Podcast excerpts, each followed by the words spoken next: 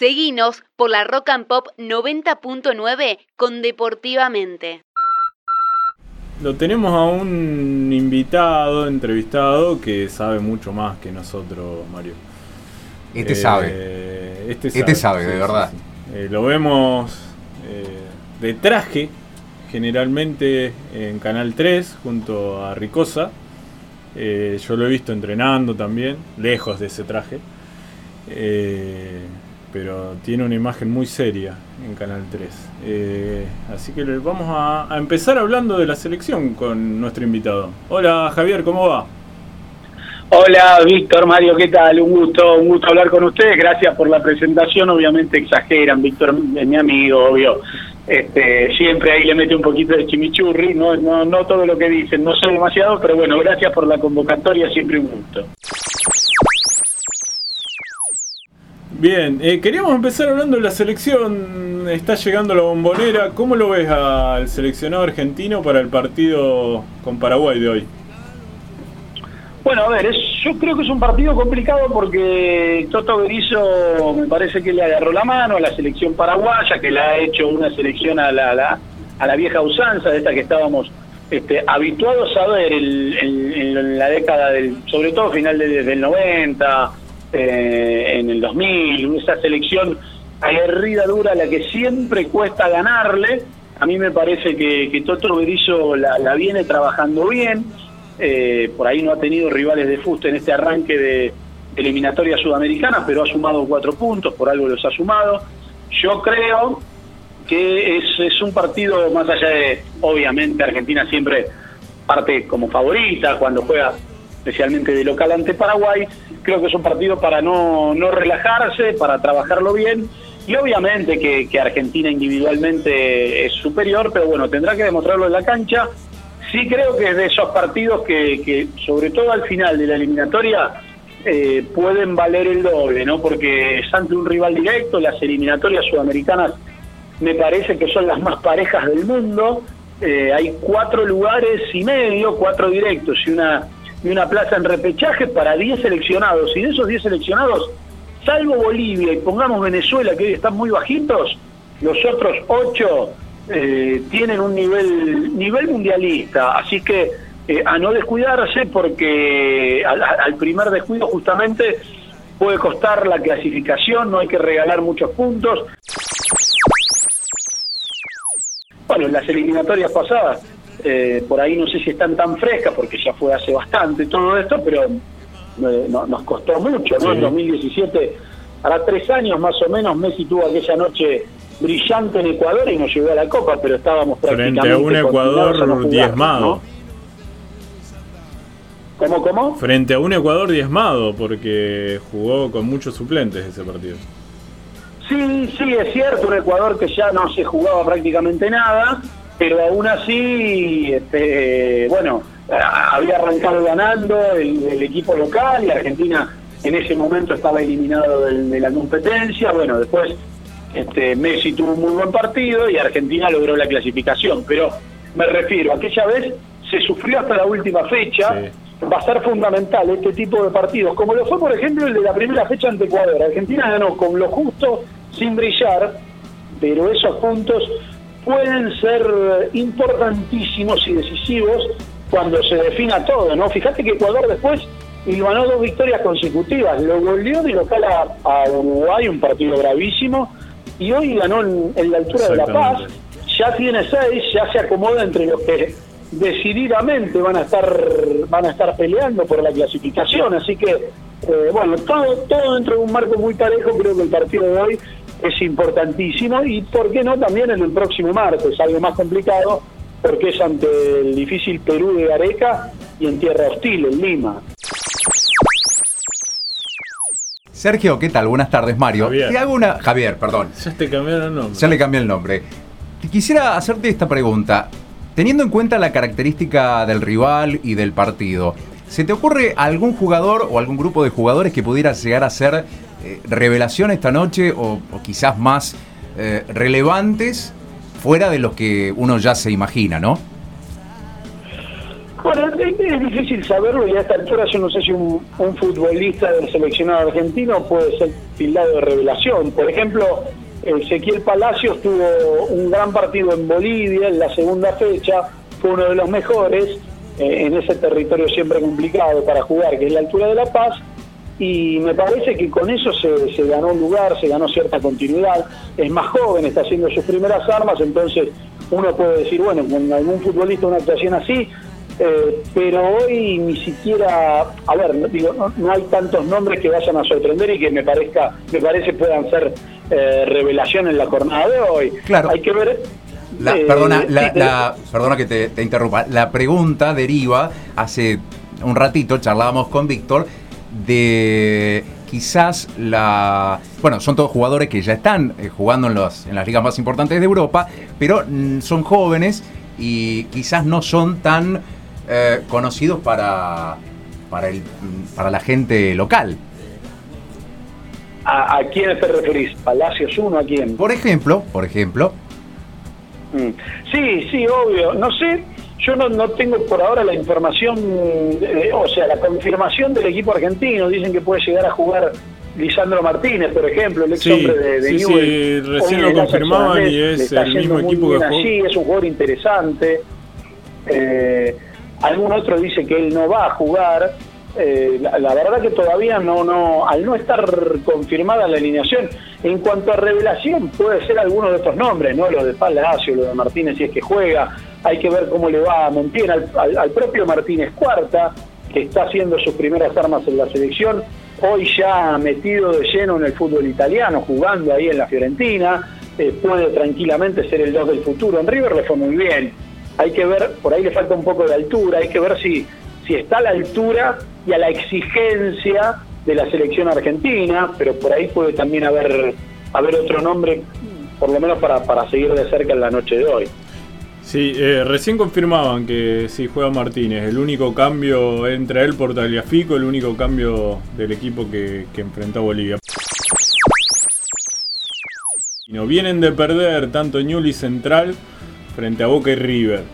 Y en este torneo eh, que es tan corto, yo el otro día decía es tipo grupo de Copa Libertadores en el que hay seis partidos y eh, tiene muchísimo que ver arrancar bien. Eh, ambos, eh, me parece que esta fecha están obligados a ganar y, juegan con bastante presión, ¿no? Sí, sí, la verdad que sí. Están, yo, yo creo que los dos tienen un partido cornisa, un partido clave, un partido decisivo. Obviamente Central empezó un poquito mejor porque al menos pudo ganar una de las dos fechas, pero en el grupo de Central Banfield complicó todo, porque ahí el candidato es River, es muy difícil verlo a River fuera de la zona de ganadores, pasa lo mismo que en el grupo de Newells con Boca, y sobre todo con el gran arranque que tuvo el equipo de Russo, da la sensación que son números puestos, tanto River como Boca, para, para clasificar. Por eso hablo de que Central también tiene un partido cornisa. El de Newells es cornisa porque después de dos derrotas se ha quedado con un, no digo nulo, pero sí escaso margen de error, no puede tropezar mucho más un equipo para clasificar debe ganar, para, para estar entre los dos primeros, a, grupo lógico tendrá que hacer mínimo nueve puntos, o sea, tiene que ganar tres partidos. Eh, tiene que ganar tres de los cuatro partidos. Podrá darse el lujo si se quiere de perder en la bombonera, bien, ahora los otros tres los va a tener que ganar, si no tendría que darse una, combinación grande de resultados para que clasifique. Entonces, lo veo como un partido determinante. Eh, Lanús, obvio, que es un, un rival directo, sumó poquito también el Granate eh, solamente tiene un punto, por eso es importantísimo eh, ese, ese, partido, ese resultado para el futuro de Newell's. Y en, y en el lado de Central lo veo también muy parecido.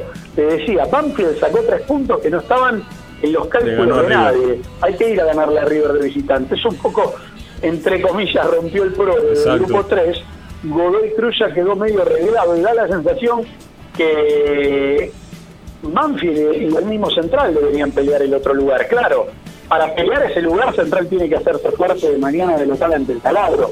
Si no logra quedarse con la victoria ante Banfield, me parece que va a quedar relegado en su grupo también y con pocas posibilidades de acceder a la zona de ganadores. Sí, más allá que tiene un margen, como decías vos, central, eh, este partido es clave porque sería como el rival directo para poder clasificar a la próxima ronda. El segundo en disputa, ese lugar sería entre Banfield y Central. Entonces, si no le gana de local a ese rival directo, se le va a complicar esa clasificación. Claro, por eso, es el famoso partido de seis puntos. Si quiere clasificar a la zona de ganadores, yo creo que no tiene más remedio que ganarle a Banfield de local porque es el rival directo y porque Banfield ya sacó tres puntos que no estaban en los planes de nadie. A ver, el fútbol por ahí no tiene lógica, pero eh, ganarle a Godoy Cruz de local es más o menos lo que se impone. Perder con River de visitante también, si se quiere, es lógico. Bueno, antes sacó ahí no uno, sino tres puntos que no estaban en los planes de nadie. Por eso, en el duelo ante el Taladro, en esos seis puntos, los, los tres de mañana y los tres que se va a jugar en la última fecha, me parece que eh, van a estar el 80% de las posibilidades de clasificación, tanto para Central como para Banfield. Y al haber Banfield cosechado tres puntos que, que pocos esperaban, Central va a tener más obligación. Central y Banfield tienen una particularidad en los choques entre sí. Se hacen muy, muy fuertes los dos cuando juegan como locales. Eh, estaba repasando estadísticas. Vos sabés que Banfield en Arroyito ganó en 2017 después de 63 años. O sea, que en los últimos 66 años solo ganó una vez. Con Falcioni, Central, ¿no? Eh, no, no, no así, no tan llamativo, pero también le cuesta mucho ganar en el Florencio Sola. Ganó en el año 2014 y antes había ganado recién en el año 87. O sea, en los últimos 33 años solo ganó una vez. Central como visitante. Se gana mucho de local, se sacan muy poquitos puntos como visitante. Por eso digo, Central mañana sí o sí, si quiere meterse a la ronda de ganadores, tiene que hacer valer la localidad, si no se le va a quedar muy, muy complicada la, la posibilidad en su grupo. Bien, y a nivel general de lo que viste hasta acá en estas dos primeras fechas, ¿quiénes te parecen los candidatos eh, o los que han jugado mejor eh, en estas dos primeras fechas del fútbol argentino? Bueno, mira, no, descubro mucho diciéndote que Boca hoy me parece el equipo más sólido y River, pese al traspié con Banfield, eh, es el otro equipo de Lin, ¿no? Y esto, bueno, ya hace rato que el fútbol argentino tiende a esto, a que River y Boca sean el Barça y el Real, y lo vienen siendo, cada vez es más difícil ganarles para el 90% de los equipos. Sacando a River y Boca, que es prácticamente una obviedad, te menciono dos equipos que me dejaron una buena impresión en general en las dos primeras fechas, dos del interior. El Atlético Tucumán del ruso Zielinski, equipo siempre bravo, siempre difícil, siempre duro, siempre metedor, siempre aguerrido y que siempre se las arregla para sacar puntos. Y el Colón de Eduardo Domínguez, otro equipo que me parece tiene algunas buenas, eh, algunos, algunos buenos valores, algunos buenos futbolistas, y que también con Eduardo Domínguez eh, se, ha convertido en un equipo difícil, bravo, aguerrido, duro, al que este, no, no, no le van a ganar tan fácilmente. Así que me parece que ahí puede haber dos revelaciones eh, en este formato de campeonato. Javier, me gustaría hacerte una consulta en tu rol de, periodista, de profesional. Hace poco eh, se generó una polémica con relación a River queriendo jugar en el, en el famoso River Camp. Y me gustaría preguntarte si tenías alguna opinión, alguna visión. Eh, la, la, liga dijo que no, que bueno, era, no, no era la imagen que querían dar. Personalmente creo que si el River Camp o el campo que fuera, ¿no? Central tiene Arroyo Seco y hay muchos equipos que tienen alguna otra cancha. Si, si cumplen las, las normas reglamentarias, no veo mal, sobre todo en este marco, en este contexto en el que no, no, no, no puede entrar el público a la cancha. A mí no me parece mal que un equipo pueda optar por jugar en, en otro estadio eh, que, que, no sea el, habitual cuando se desarrollan los partidos, digamos, llamémosle normales con público. Personalmente creo que, que bueno, no tiene sentido prohibir eso, pero, pero bueno, en general yo no estoy de acuerdo con la mayoría de las medidas que se toman en el fútbol argentino. Así que este es otro claro ejemplo de lo mismo. Bueno, Javier, eh, muchas gracias por volver a estar en Deportivamente. Eh, te estaremos molestando próximamente cuando estemos en las últimas instancias de, esta fase, eh, seguramente en, previo a la última fecha, viendo cómo se resuelve. Quizás nuevamente previo a un Central Banfield y Newell's Lanús, pero para definir eh, ya si, si, pasan o no a la próxima fase de, de ganadores sobre todo. Bueno, obviamente, cuando ustedes quieran, obviamente no es molestia, para mí es un gusto compartir estos minutos con ustedes, así que cuando lo dispongan aquí estaré. Abrazo grande, Víctor y Mario. Un abrazo grande. Un abrazo, Javi. Adiós. Deportivamente.